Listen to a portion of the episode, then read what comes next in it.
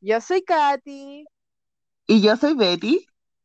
Y esto es K-Podcast.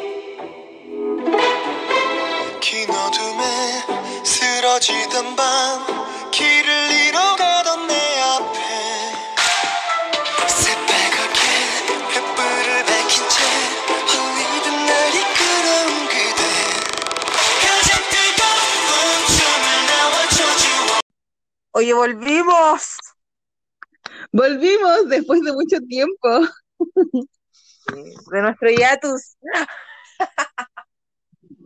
Katy, di la verdad, ¿tú pensabas que íbamos a volver? Eh, quería volver, pero pensaba que no íbamos a volver. ¿Por qué? Pensé que la SM nos iba a cancelar nuestro comeback. Yo pensé que nos iban a dejar en el, en el sótano para siempre. Sí. Oye, pero después de tanto tiempo y de haber hablado como un mes de Super Junior, ¿vamos a volver a hablar de Super Junior? Estoy casi segura que en algún momento dijimos, ya, dejemos de hablar de Super Junior porque o si no, o sea, la gente se va a aburrir de nosotros. Pero lamentablemente eh, tenemos que hablar. Sí. No lo podemos omitir. No, no, es que no podemos dejar pasar esto. Como toda él, llevamos esperando ¿cuántos meses esto? El año pasado, a principios del 2020, sabíamos que íbamos a tener un álbum en conmemoración de los 15 años, pero no sabíamos que íbamos a tener que esperar tanto. Como dice Carlos Pinto, nada hacía presagiar que el comeback por el supuestamente quinceavo aniversario se iba a retrasar tanto. O sea, estamos en el 2021 y, y todavía no pasa nada. Sí. Solo hemos tenido fechas que se han cambiado como tres veces. La primera fecha fue eh, en diciembre. Sí, pues. ¿Cierto? Sí. Y de hecho, el 9 de diciembre Label SJ sacó un comunicado diciendo que el, que el, el, décimo álbum iba a ser para enero. Y por eso los chiquillos, como que en la premiación, porque fue como justo este fin de semana, cuando aparecieron con, con Born the Floor. Sí. Digo, me dijeron, ya, no vamos a hacer el comeback, o sea, no sé, todavía falta para el décimo álbum, pero les vamos a dar esta prueba. Muestra gratis. Claro, porque se supone, bueno, las que nos están escuchando deben saber igual, que los chiquillos estuvieron un año, estuvieron diciéndolo desde el aniversario 14, que fue en el noviembre del 2019, que iban a hacer comeback el 2020 y iban a celebrar los 15 años, porque, oye, son 15 años, como que no es no es algo menor. Y cuando se iba acercando el comeback, no había nada. O sea, eh, o sea, cuando se acercaba el aniversario, no había ningún anuncio, como que soltaron algunos teasers, como que algunas fotos, pero no había nada concreto. Y llegamos al 6 de noviembre, no teníamos nada. Y ahí dijeron que se iba a lanzar el álbum en diciembre. Uh -huh. Y todas dijimos, ya no importa si es un mes de diferencia, no, nos sirve para seguir ahorrando platita, etc. Uh -huh. llega, no, llega diciembre y como dice la Katy, eh, sacan el anuncio de que el comeback se va a retrasar para enero. Y fue para... Eh, no pusieron fecha, esa vez no, pues no pusieron, ¿cierto? Enero, sí, no pusieron fecha, solo dijeron va a ser en enero. Sí, y todas quedamos como, ya, ¿qué onda? ¿Qué está pasando? ¿Por qué? ¿por qué no nos están dando este álbum? Y sacaron Board de Flor, eh, oh, perdón mi, perdón mi inglés, eh, el 16 de diciembre. Y de ahí seguimos esperando para ver qué pasaba, si se lanzaban fechas. Llegamos a enero, fue el concierto del SM Town Online, se anunció el comeback de Shiny y Super Junior brillaba por su ausencia. En algún momento en enero, no sé en qué fecha, pero se anunció que el álbum iba a salir el 16 de febrero. Pero el 30 de enero sacaron el comunicado de que se cambiaba al 16 de marzo. Y de hecho, hoy que estamos a 19 de febrero, se, esa es como la información oficial, que el 16 de marzo sería el lanzamiento del décimo álbum, que tenemos el nombre del álbum, el concepto, porque sacaron las imágenes y han sacado eh, de Melody el remake de... Mm, ah, ¿cómo se llama la canción que hicieron remake, Betty? Sarai Mochi and, Pero es que no sé cómo se llama en inglés. Ah, es algo de Raining. Ah, sí, Raining for Love. Oye, en orden fue Burn the, Burn the Floor y después Tell Me Baby, que fue para mí como canción navideña, Tell Me Baby. ¿Qué es canción navideña? De hecho, en el enví de Tell Me Baby, oh, me da risa porque... ¿Ah? ¿Verdad? Me acordé, me acordé del enví. Dijiste en el enví y se me vino ahí pantallazo. ¿ah? Sí, pues, de hecho... Tell Me Baby eh, es una canción navideña, o sea, es dedicada a él por Navidad y... Chiquillos son caricaturas y tienen suéteres o chalecos, como decimos nosotros, como con, con una imagen que los distingue a ellos, o es la del fandom o es por la que, no sé, pues Hichul era como un cherry, porque es cherry. Sí. La señorita Cherry. Oye, hemos hablado de lo que se ha pospuesto, o sea, de, de las fechas en que, de las veces que se ha pospuesto el álbum, pero no hemos dicho las razones que ha dado Label SJ. Las últimas, bueno, las la, primera, la primera vez cuando la cambiaron en diciembre y las últimas apuntan básicamente al tiempo y a que están trabajando en mejorar el álbum. En diciembre, así como eh, cuando, ni siquiera en diciembre, cuando se estaba acercando como la fecha de aniversario, a Hichul le preguntaron que, cómo iban los preparativos para el, décimo álbum y Hichul dijo, no tenemos nada. Y nosotras de hecho estábamos grabando y nos reímos de Hichul, dijimos, a lo mejor tienen todo grabado y falta él nomás. Y quedamos como payasos. Hichul siempre tuvo la razón. Loco, Sí. De hecho, yo esto lo conversaba hace tiempo. De hecho, creo que cuando salió el comunicado, creo que lo hablamos con mis amigas. Eh, es una persona que es bastante directa, o sea, él no te va a andar con rodeos para decirte algo. Y él en ese momento, y recuerdo que también lo dijo por Google, o sea, por Google fue la, como la controversia, eh, donde Hichol dijo así como, loco, no tenemos nada, se acerca el aniversario y estamos como, Label, Label no ha hecho nada. Poco menos fue eso lo que dijo. Y todas como, ya, quizás Hichol, nosotras mismas lo decíamos, quizás Hichol está exagerando. Y en verdad Hichol tenía toda la razón, porque ¿qué problemas pueden haber habido durante noviembre, diciembre, enero y febrero para que el álbum se retrasara para marzo? ¿Cachai? O sea... Sí. Si hubieran tenido algo listo, según yo, ¿cachai?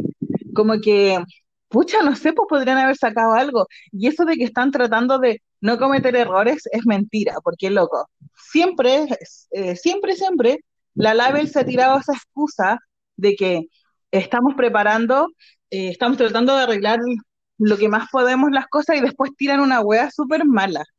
Además que con tantas fechas que han cambiado, ¿no creen que ya han cometido bastantes errores hasta aquí?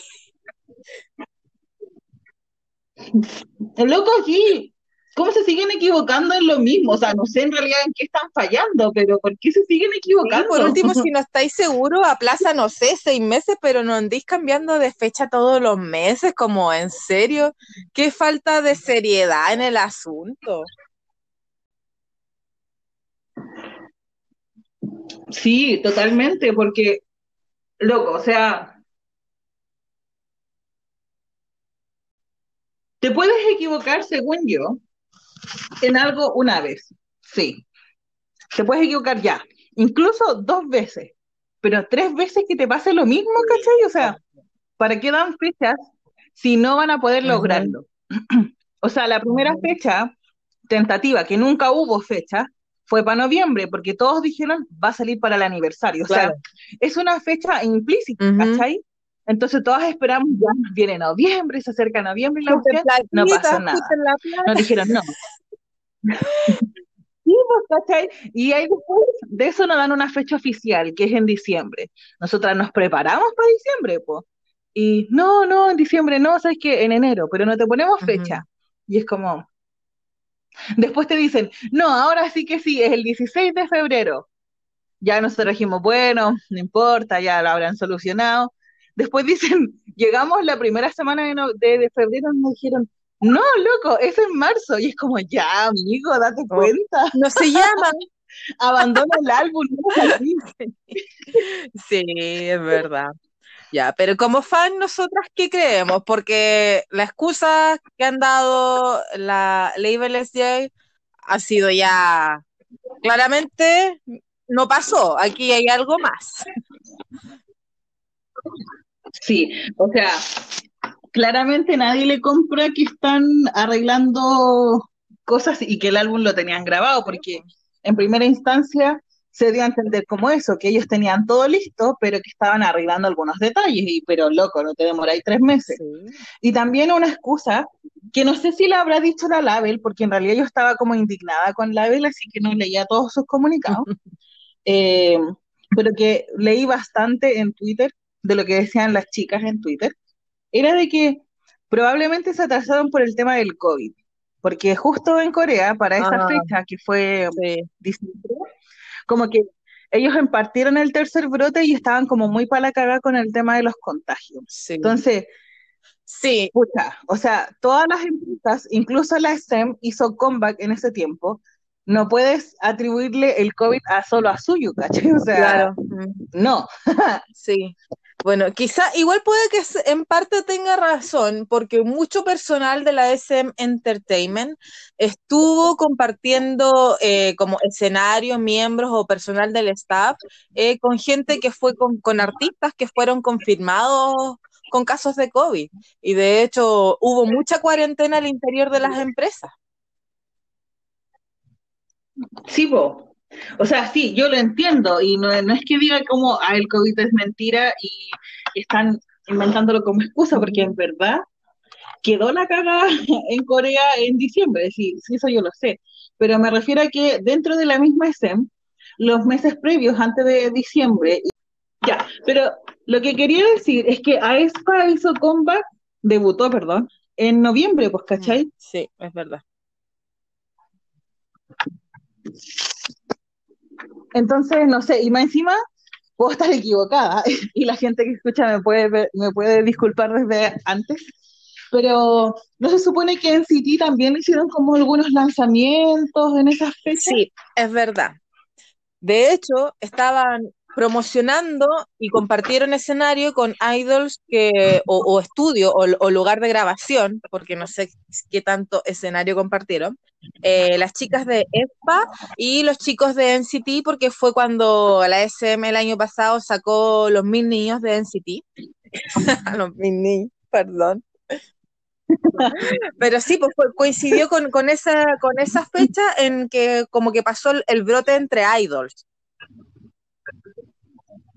por decirlo de algún ah, ya, ya, ya, ya. La excusa del COVID no es como, no puede ser como tan cierta, aunque sí es cierta, es como 50 y 50, ¿cachai? No es un 100% real, no es 100% atribuible a no es un 100% real. Sí. Si no, yo estoy contigo, porque, o sea, tiene... porque igual la SM es una empresa grande. Y no creo que la gente que estaba encargada de, del disco de Super Junior haya estado metida con el otro personal que estaba promocionando con las chicas de ESPA o los niños de NCT. Entonces, ya, yo digo que es 50 y 50 la cuestión del COVID. ¿Y cuál es mi teoría? Es que los cabros se van a separar.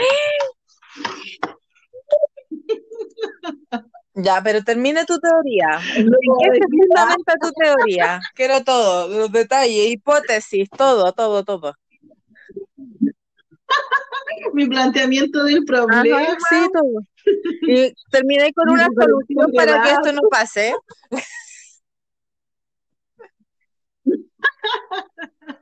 No, en verdad no pienso que se van a separar, pero siento que deben haber como, deben haber habido como roces, quizás no entre los chiquillos de Super Junior, Mm. sino que como en la empresa, ¿cachai? Porque la verdad yo no tengo idea de cómo es la dinámica de la Label, solo sé que cuando se creó esta empresa, eh, supuestamente era como para darle más libertad creativa a los chiquillos, pero en verdad se rigen por todos los estándares que tiene la SM, entonces como que tampoco Sí.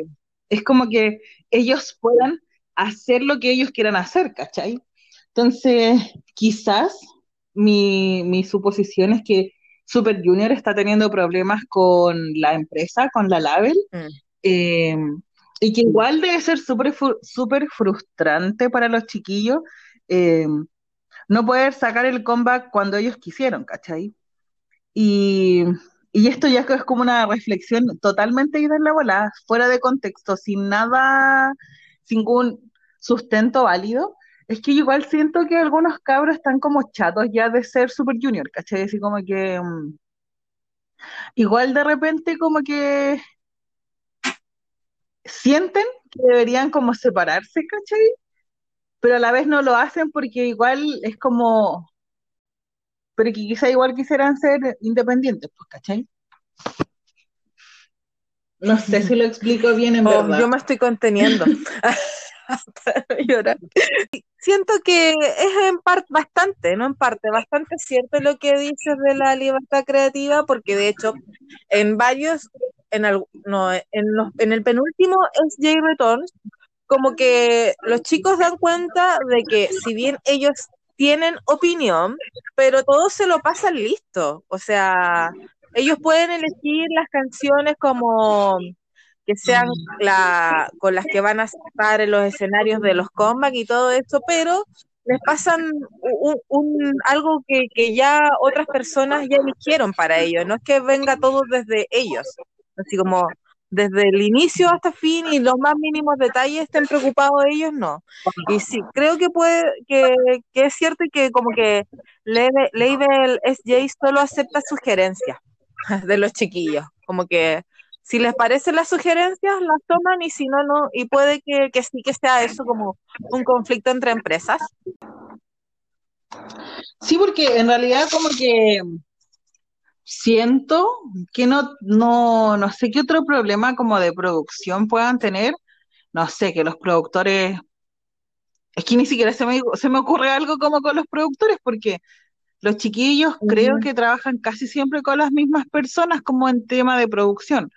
Eh, la verdad es que estoy muy desinformada en esa área, eh, pero es como lo que yo veo, ¿cachai? O sea, los chiquillos tienen a la gente con la que trabajan, la gente que les gestiona las cosas, eh, sus managers eh, tienen un manager que es el más antiguo, que ya lleva 10 años más o menos con los chiquillos, un poquito más, y, y no sé, pues siento que ellos saben cómo manejar las cosas, las agendas, pero igual han habido problemas con el tema de la organización dentro de la empresa, pues de la Label, eh, porque son trabajadores, aunque uno diga ya, la Label es J, pero igual siguen siendo parte de la SEM, entonces la SEM tiene toda, Sí, pues. todo el manejo sobre la empresa igual, ¿cachai?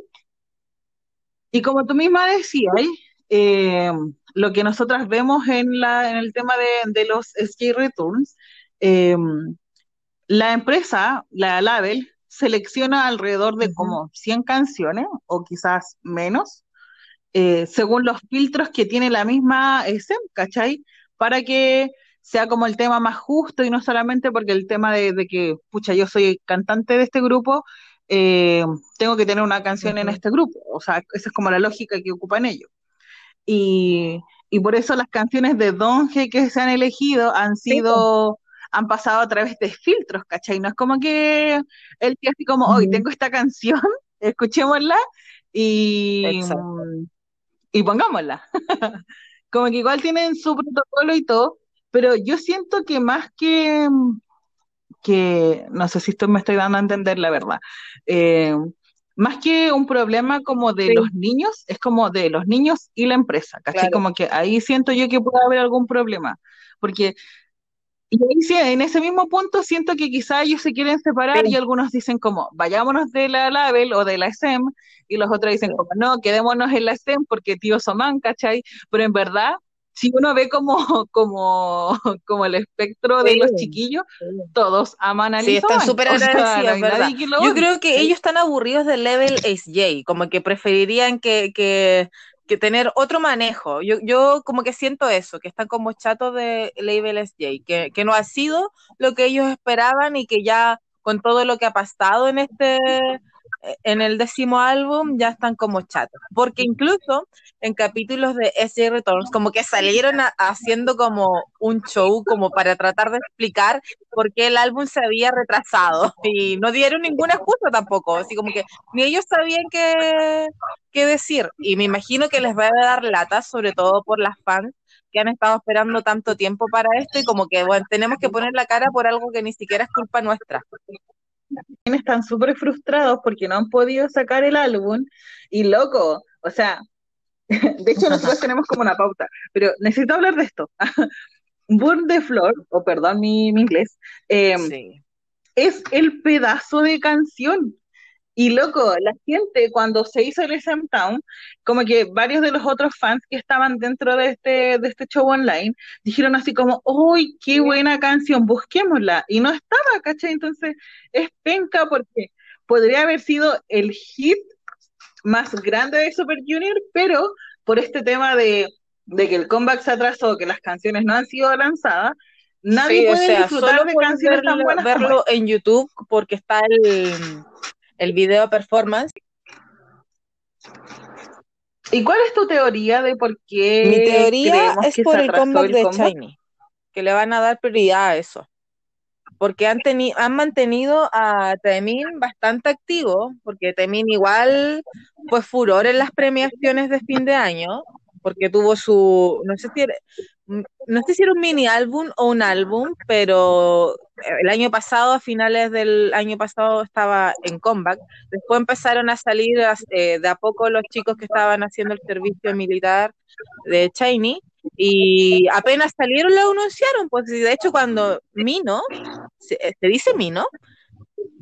El chico de Shiny, apenas él salió, se anunció que Chinese back, ¿cachai? Fue como de inmediato. Y empezaron a trabajar en, en, en videos para la V-Live y fue así como todo muy rápido, es porque como que la SM siempre apunta a poner todos sus huevos en un canasto, no los reparte y el canasto y, está poniendo todos sus huevos y toda su, su, apuesta en Shiny, porque piensan que les van a ganar más con el comeback de Shiny que con el comeback de Super Junior. Estoy segura de eso porque lo ha hecho así con varios grupos y de hecho grupos buenos como las FX tuvieron muy poca promoción y muy poca buena promoción porque eh, la SM no puso todos los huevos en ese canasto o puso muy pocos. Entonces, como que para mí el problema es la SM. Sí, también puede ser. Porque sí, es que sí, la SM tiene como esa característica de que siempre deja de lado a un grupo para apoyar al otro. Y es penca, porque no, pues no debería ser así, pues debería invertir recursos en todos sus grupos de igual manera para que eh, los cabros estén conformes, las fans estén conformes y vuelva a surgir el amor entre Yo sé que la mayoría de la gente que es como STAM, SM, va a apoyar a todos los grupos por igual, pero igual a veces se nota como mucho la diferencia en, en, la inversión que ponen para ciertos comebacks. Cuando hay cosas que la SM ha dejado que le pase a Super Junior y que no debería pasar porque son un grupo antiguo, ¿cachai? Como que se merecen un mínimo de respeto. Y siento que los cabros aman mucho a Lizoman y no ven este tipo de cosas y han aguantado tanto, como que me da lata, como que, no sé, no son retribuidos de la manera que a mí como fan me gustaría que fuera, porque siento que igual han hecho harto y, independiente que ellos sientan que Lizoman ha hecho harto por ellos, ellos igual han hecho harto por la SM y por la industria en general. Sí, po.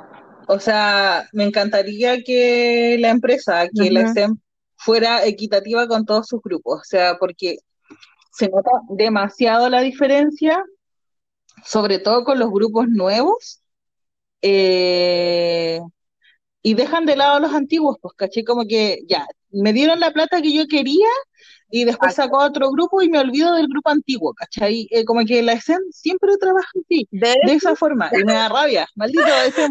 De hecho, lo que quería decir era que, eh,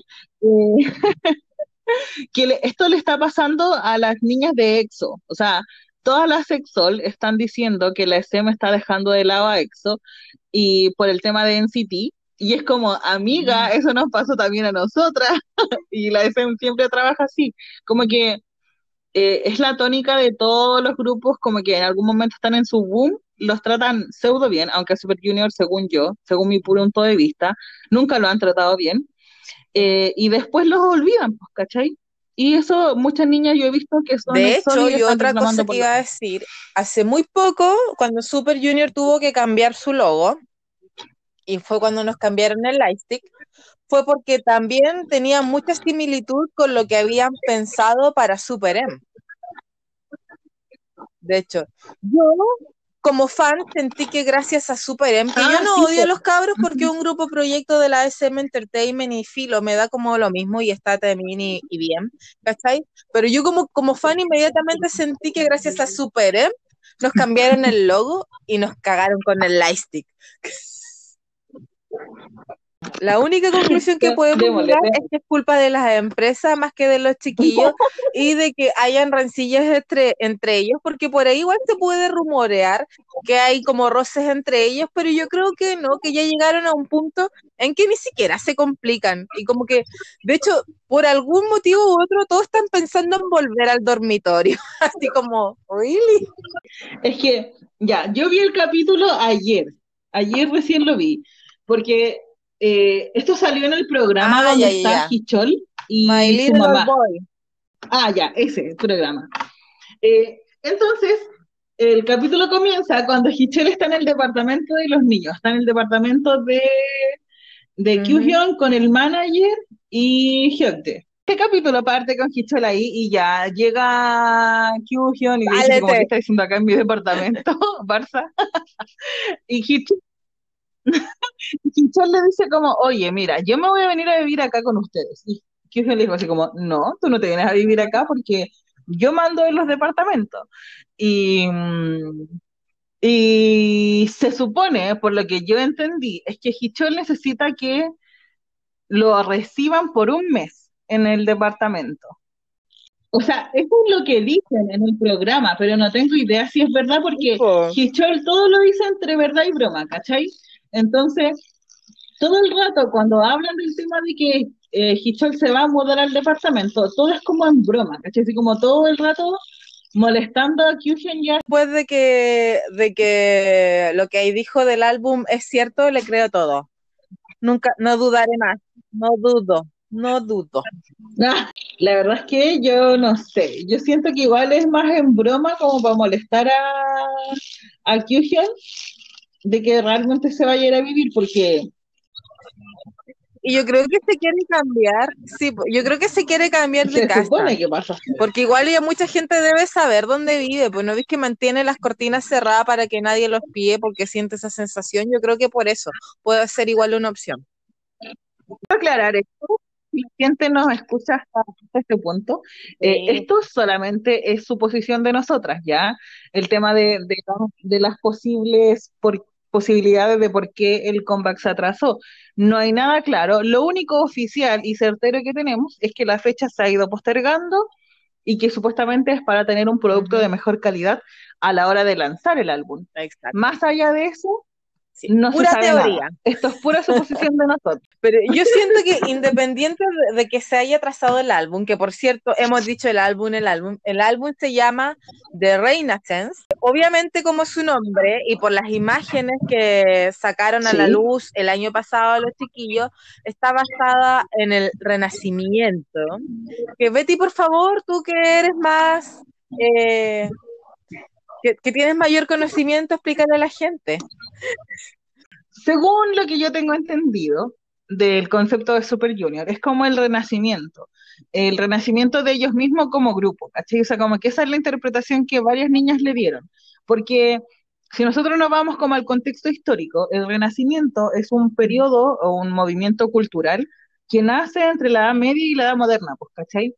Entonces, Ajá, sí. Este movimiento, el. Renacimiento, hace que eh, digan como, oye, ¿sabes qué? Estuvimos muchos años, que fue en la Edad Media, donde no hubo ningún surgimiento supuestamente eh, como cultural, sino que estuvimos como estancados, eso es lo que se plantea en ese momento, eh, y dic- dicen, empiezan a decir como, oye, estuvimos pensando mucho tiempo que Dios era lo más importante, que los reyes son los que mandan, y en verdad eh, nosotros necesitamos como volver a repensar este, este conocimiento que tenemos y, y observamos, ponte tú, a los griegos, a los romanos, que planteaban otra cosa totalmente distinta, en donde, claro, existen los dioses, pero también existe el hombre, y el hombre es lo importante, porque el hombre es el que crea cambios, ¿cachai?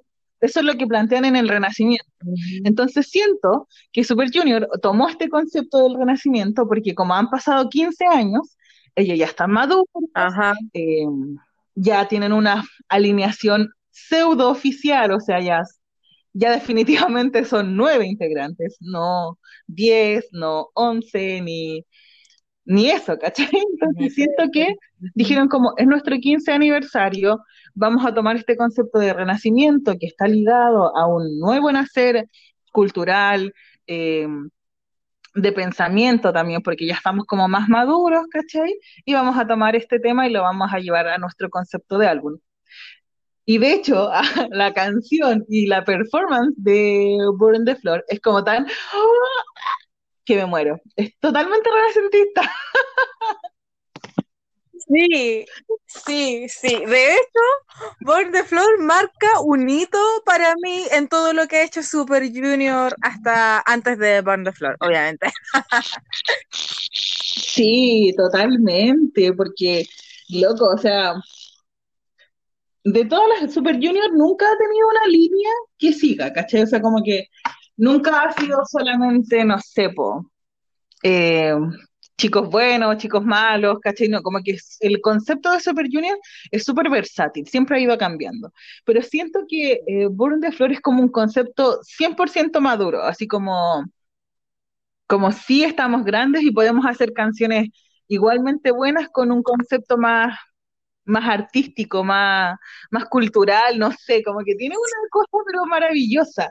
Yo- no estamos adelantando, pero es te que digo sinceramente, no, es que yo creo que ya es, ya es hora, ya hablamos de, de el, eh, el álbum, ya le dimos su, su dosis y su introducción al concepto del álbum, pero ahora tenemos, hablemos por favor, explayémonos con Born the Floor, que Dios mío, señor, yo cuando lo vi no lo podía creer. Primero, hablemos de que los chiquillos presentaron la canción en The Fact Music Awards, donde se ganaron cuatro premios.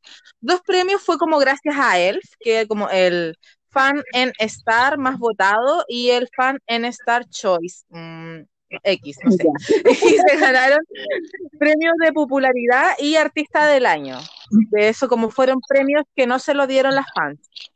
Digamos que cuando ellos se presentaron, hicieron como un recorrido, fue como un, un recorrido muy breve por, por todo lo que ha sido Super Junior. Estuvo, tuvo D&E, eh, Cry, se presentaron como Cry también y se presentaron como Super Junior, como algunos éxitos más de los antiguos, de los que son hits de ahora y siempre, de ayer, hoy y mañana, eh, las últimas canciones y después terminaron con Born de Flor que yo cuando lo vi quedé pero impactada. Primero me impacté porque me asustó un poco Sigón, pero después como que dije, ah, qué hermoso, Perdón.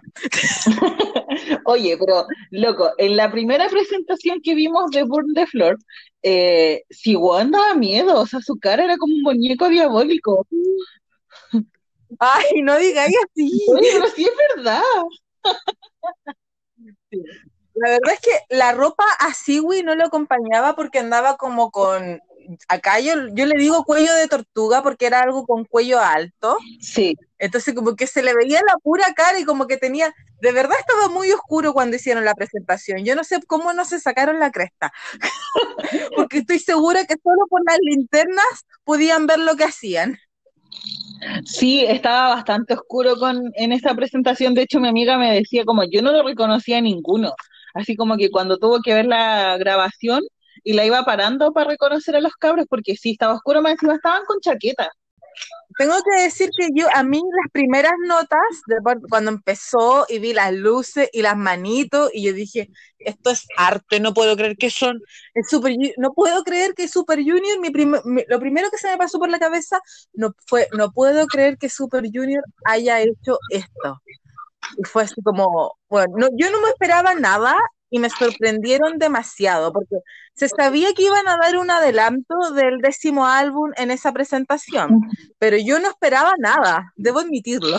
Sí, la verdad es que yo pensé, siendo súper sincera, que iban a, no sé, como a cantar Urieke, porque yo ese día, yo dije, no me pienso levantar temprano para ver esto porque estaba como, así como, ah, si no van a presentar nada bueno. Y loco, me desperté como una hora o dos horas después de la presentación y yo dije, ya voy a buscarla igual, pues sí, obviamente la curiosidad me ganaba. Y loco, empecé, y yo quedé como, me estáis hueveando. Yo dije, esto es una obra de arte.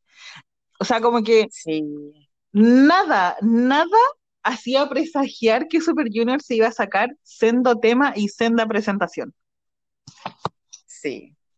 Igual, por suerte, después sacaron el MV Performance, que, que es, mucho mejor, de, mil veces mucho mejor que lo que uno pudo ver en, la presentación de, de Spark Music Awards, porque, oh, y además que la ropa. Primero la ropa. Sí, ya, hablemos de la ropa. Cuando salió eh, la presentación de en vivo, eh, siento que hasta la ropa era perfecta. Pero cuando vi el MV Performance, yo dije, no, esta es la ropa. Loco, las camisas, bueno, no, es que no puedo. Es que claro, para la presentación igual andaban más compuestito, más empaquetado, como diríamos aquí en Chile. ¿Cómo? ¿Como más formales? Sí, más formales, sí más compuestos, más arregladitos, más ahí, más correctitos, obvio, para una presentación.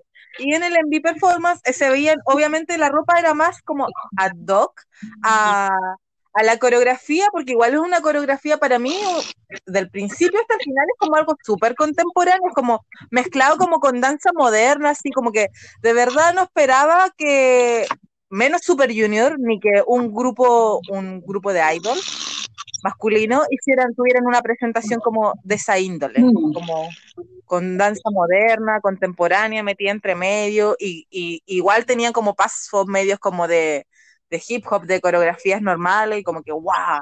Y el, lo que rompe sobre todo es la, parte como culmine para mí de la, del, del MV performance y de la y de la presentación en vivo fue la parte donde viene como ese tempo más duro que es como medio electrónico, donde sale J con Donge.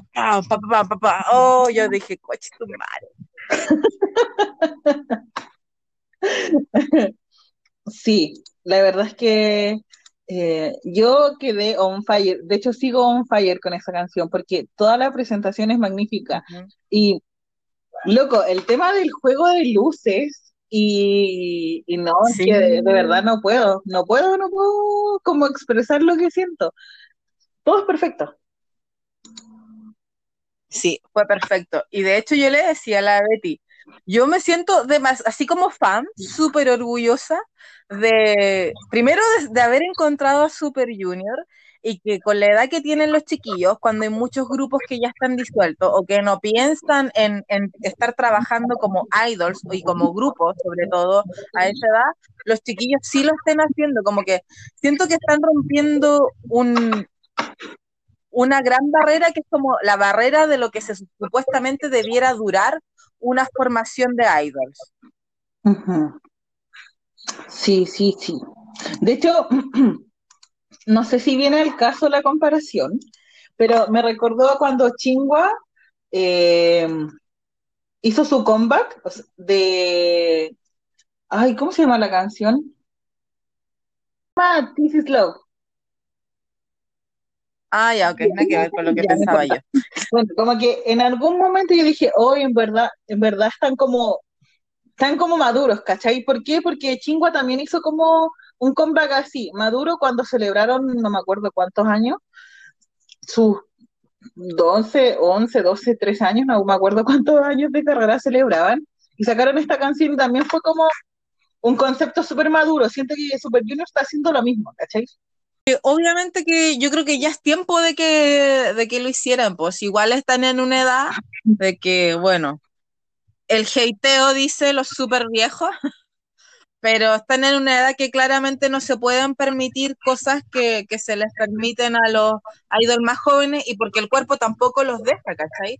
Pero aún así siento que, que esperaba algo con cero movimiento y Born de Flor la rompió, rompió todo lo que yo podría haber esperado de Super Junior, así como barrió con todas las barreras que, que, yo, de pensamiento que yo podría haber tenido en relación a lo que espero de. Sí, apoyo, apoyo totalmente todo lo que has dicho, querida. Sí, así que Insisto en que soy una elf muy, muy orgullosa de que mis fans sean super junior y que tengan la edad que tengan y hagan lo que hagan y que se hayan sacado tremenda canción con tremenda coreografía. Es que sí, yo creo que eh, esta canción, o sea, esta presentación, viene a taparle la boca a todas las haters que tiene Super Junior. Sobre todo, perdón si es que no está escuchando y es fan de algún girl group, pero locos, es que Super Junior está tanto en la boca de todos los fans nuevos y de grupos de chicas y que, que saquen esta canción y esta presentación hace que diga así como, oye, o sea, a pesar de que tú nos odies, tenemos una trayectoria, somos un grupo que sigue estando en la palestra y aunque a ustedes les duela, seguimos siendo Super Junior, ¿cachai? Siguen teniendo fans y yo voy a seguir siendo fan de Super Junior por siempre. Y quizás probablemente cuando sus favoritos estén disueltos, Super Junior va a seguir dando que hablar. ¡Pah! ¿Podríamos poner esto o es muy polémico? No, digámoslo, porque sí, porque es cierto, porque mira, o sea, no, no, no miren nada, no hay nada que ver. Pero es verdad. Muchos grupos que ahora están como en, en la flor de su carrera, han dicho que ellos no van a llegar a los 30 años siendo idol, y lo han dicho de manera abierta, ¿cachai? Claro. Y hay muchos que han querido tratar de seguir teniendo una carrera, pero al final les resulta más conveniente terminar eh, con carreras como solistas que como grupo.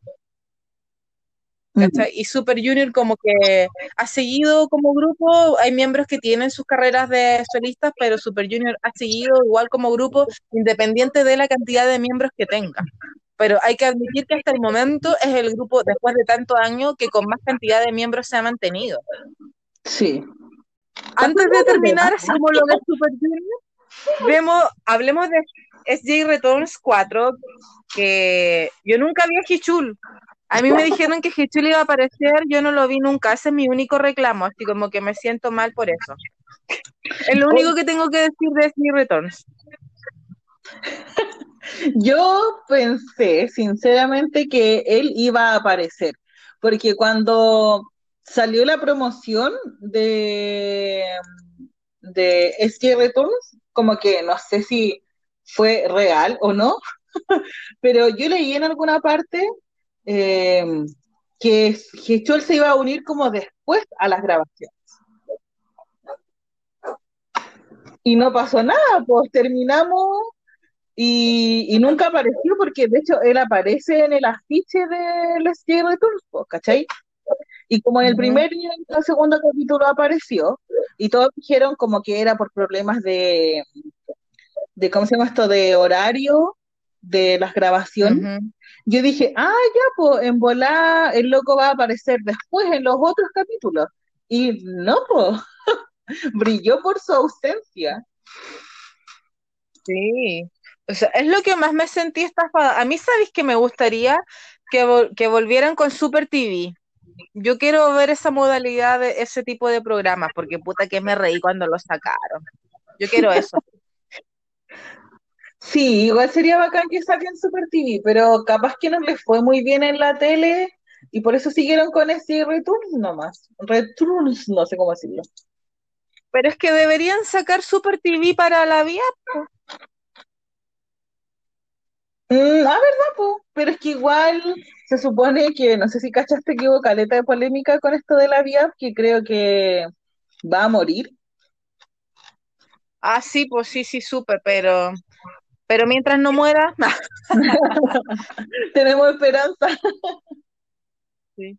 Oye, otra cosa que quiero decir de SJ Returns es que todo el tiempo se dijo que las actividades eran de, por y para él, pero deberían haber alargado más esto en razón de que el comeback nunca cumplió su fecha, porque se supone que el objetivo de SJ Returns es que es- estén transmitiendo hasta que se haga el comeback de manera oficial, pero nunca pasó, po. Entonces como que yo dije, me sentí estafada. Sí, de hecho varias niñas decían lo mismo, como que deberían haber alargado SJ Returns hasta que fuera el comeback, porque se suponía que eh, los chiquillos iban a cumplir eh, hasta diciembre del 2020, porque el comeback era en, noviembre, pues, ¿cachai? Pero Claro. Todo se derrumbó. Qué tremendo. Qué tremendo. Igual, obviamente, como buena elf, estoy súper contenta con SJ Returns porque me reí bastante. To- Todavía veo episodios ah, como de del último del el último segmento que fue cuando estaban haciendo como los Champion Idols ¿Ya? y me muero de la risa porque es que son muy hilarantes los chiquillos de Super Junior. Yo no sé cómo hay gente que les pueden caer mal cuando te hacen tanto reír.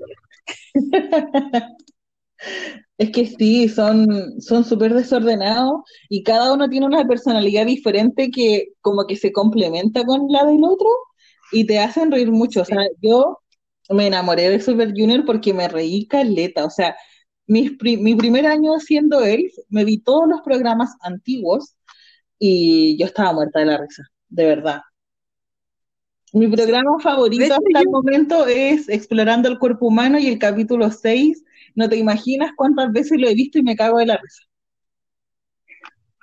Te creo. De hecho, yo siempre que puedo y encuentro episodios de la época donde Hichul eh, fue MC de Weekly Idol, los veo porque eso, para mí fue la temporada más entretenida de Weekly Idol cuando Hichul reemplazó. Bueno, y ahora que está Keiji, obvio, que es MC regular. Yo ya te reclamar, ¿Algo más que decir de este Returns, Betty? No, nada. Ahora nos vamos a una parte que es como el bonus del programa, de este episodio, que no tiene nada, pero nada que ver con el comeback de los chiquillos, porque es un Kawin y que se y que sucedió como en este tiempo en que hemos estado esperando el comeback y que como él vio que hablar. Sí. Contexto, canal de YouTube de Saeun. ¿Quién es Saeun? La señora esposa de Sangmin, que podríamos decir que es ex integrante o integrante de Super Junior, ya no sé cómo tratar a Sangmin. Eh, se supone que él es un miembro inactivo del grupo, Ya. pero yo veo cero posibilidades de que vuelva a ser un Super Junior. Ok. Dicho eso por la Betty, bueno, Sangmin tiene su canal de YouTube, Saeun también tiene su canal de YouTube y bueno, últimamente ha aparecido bastante Saeun en la televisión coreana porque está participando en un programa, no sé el nombre del programa, y tuvo un- una presentación en donde Sangmin fue su compañero de baile. Mientras ella cantaba, Sangmin apareció, bailaron juntos, muy como una pareja cualquiera. Para Corea seguramente habrá sido algo muy candente porque se terminaron con un besito en la boca, un topón, un piquito, un inocente beso en la boca. Y todo el mundo, ¡Uah! Sí, toda la gente estaba vuelta loca. Lo- loco, me daba mucha risa ver el corto y ver la reacción de los como MC o el jurado o no sé qué era, porque estaban así como, ¿qué? No, así como para la Es que yo creo que nunca ellos, ni Elf tampoco, esperó que Sangmin como que expusiera su relación como a las cámaras en un programa de televisión No sé si es abierto el canal donde transmite, pero en fin. Como que eh, fue lo yo creo que nadie se lo esperó, así como que Sagmin por fin salió, dio cara y dijo, sí, estoy casado hace mucho tiempo con esta hermosa mujer. Sí. Le costó, le costó, pero lo hizo después de que saliera al aire eh, esa transmisión, eh, Saúl invitó a su canal de YouTube a su esposo para hacer como una dinámica de preguntas y respuestas. Y ahí hablaron sobre cómo se conocieron y de su matrimonio. Básicamente dijeron que eh, se conocieron en la preparación de un musical eh, que se casaron al poco tiempo después de estar saliendo, o sea, como que no poco tiempo, pero no dijeron que no llevaban un año saliendo cuando decidieron casarse. Y eh, Saeum dijo que no estaba en sus planes casarse, y Sangmin dijo que alguien, como que le dijo, le dijo, oye, deberías casarte, y como que ese pensamiento quedó en su cabeza, y él dijo, sí, en realidad debería casarme, y ahí fue cuando le pidió matrimonio a Seum, y por lo que todas ardimos como él, yo no tanto, porque no, no era él en esa época, fue porque dijeron que la fecha del matrimonio fue escogida por la SM Entertainment para que no interfiriera con los eh, con las fechas de los otros miembros. Sí, porque Super Junior en ese, tiempo, estaba haciendo la gira del Super Show 6 y tenían actividades individuales cada uno de los chiquillos. Entonces, como que la SEM fue la que eligió la fecha de matrimonio para que no interfiriera con esas actividades. De hecho, eh, cuando salió este capítulo del canal de la SAUN, estábamos todos así como, ¿qué onda? Porque, como dijo la Katy, eh, nosotros recién ahora nos enteramos que la fecha de matrimonio eh, la designó la empresa y no la decidieron ellos. Igual es penca, porque loco, es el día de tu matrimonio, o sea, mínimo ten la opción de elegir tú la fecha ya, pero filo. Porque dentro de los argumentos de las KELF para eh, tirarle mierda a Sangmin fue que él había elegido el 13 de, diciembre porque ellos se habían conocido un 13 de diciembre, se habían puesto como a pololear un 13 de diciembre, que según en ese tiempo, los chiquillos se casaron en el 2014 y se supone que ellos se conocieron en diciembre del 2013, o sea, en diciembre del 2013 habían empezado a salir, porque ellos se comprometieron, según las KELF, en ese momento, hablo del 2014, eh, ellos se comprometieron como en junio del 2014, por lo tanto ellas atribuían a que era muy rápido y que la Saúl era la mala, ¿cachai? Si en realidad las locas estaban enojadas con Sangmin porque se iba a casar, o sea, no sé, que son estúpidas estas giras. Ya no importa. La cosa es que eh, nos enteramos recién ahora que en verdad no, pues ellos nunca decidieron la fecha. Eh, y que se, la Saúl nunca se quiso casar y de hecho dijo, yo no voy a ser mamá, yo no quiero tener hijos y es muy válido, pues si total la decisión es de ella. Y, y con respecto a esto, a lo que quiero llegar, es que durante un tiempo hubo una teoría, pero esto es teoría nuevamente, digo, insisto, teoría, no es real, ¿ya? que supuestamente, porque Simon dijo, dijo, a mí alguien me dijo que me casara. Y yo dije así como, oye, sí, podría casar y toda la cuestión. Y se casó. Durante un tiempo, según, creo que fue una fan eh, de habla inglesa, puedo estar equivocada, eh, dijo que en realidad el trato al que llegó Super Junior con Sangmin fue que, ya que él estaba pololeando, que se casara y que iban a ver cómo iba a reaccionar, iban a reaccionar las fans frente a un matrimonio para ver si ellos tenían como la libertad de poder casarse. Y qué la caga, o sea, ya sabemos lo que pasó. Entonces algunas decían que, que quizás esta teoría sí era válida porque Sangmin se casó y dejó de ser un Super Junior, porque incluso él en el video nunca nombra a Super Junior. Dice que estuvo en, dice que estuvo en un grupo de idols, pero nunca menciona que estuvo en Super Junior. Y tampoco menciona a la SM Entertainment, él dice la empresa, nunca menciona explícitamente a la SM. sé por qué Songmin todavía no termina su contrato con SM. No sé cuánto tiempo le faltará, porque si pensamos cuando él volvió del ejército, él volvió en el 2017, eh, no, en el 2015, 16. Sí, el 16 volvió del servicio militar. No sé cuánto tiempo desde ahí hasta ahora le ha quedado o si él renovó nuevamente el contrato con la SEM, no tengo idea porque, loco, si ya no es parte de Super Junior y no está haciendo los proyectos que él quiere porque la empresa lo está vetando, no le está dando proyectos, ¿por qué no se va?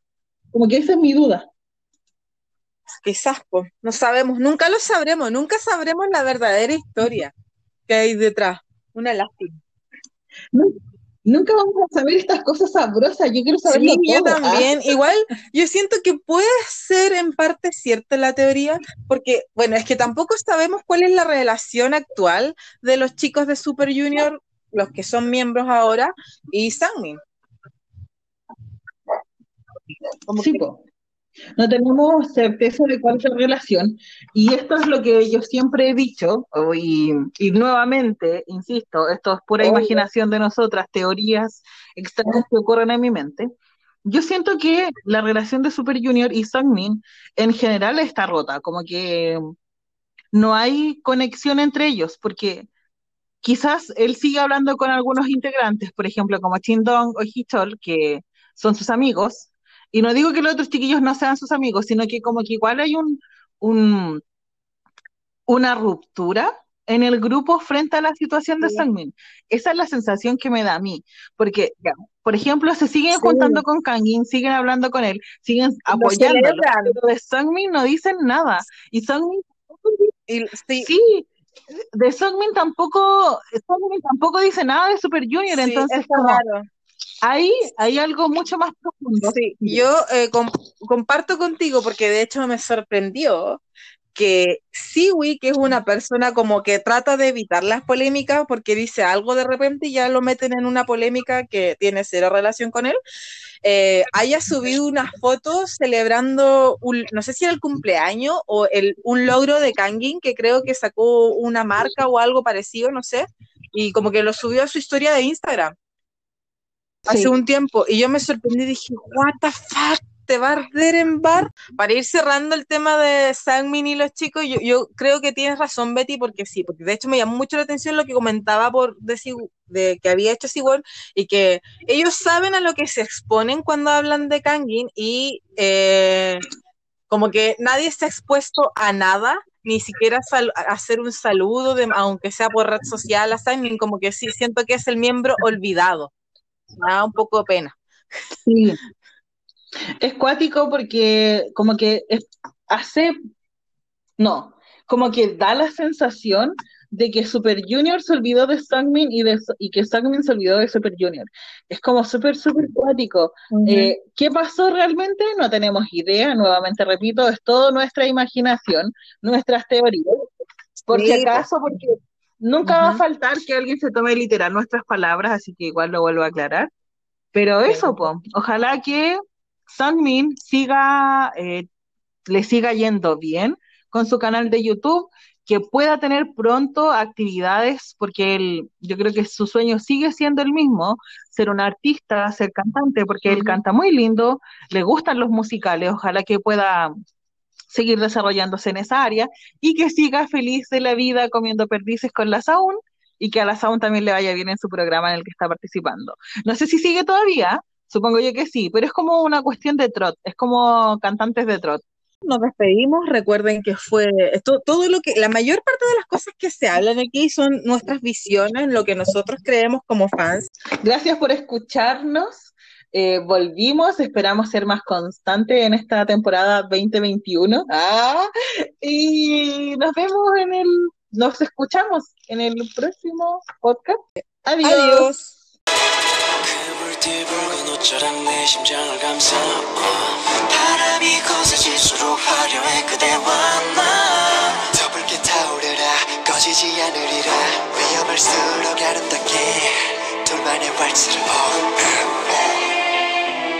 Slow.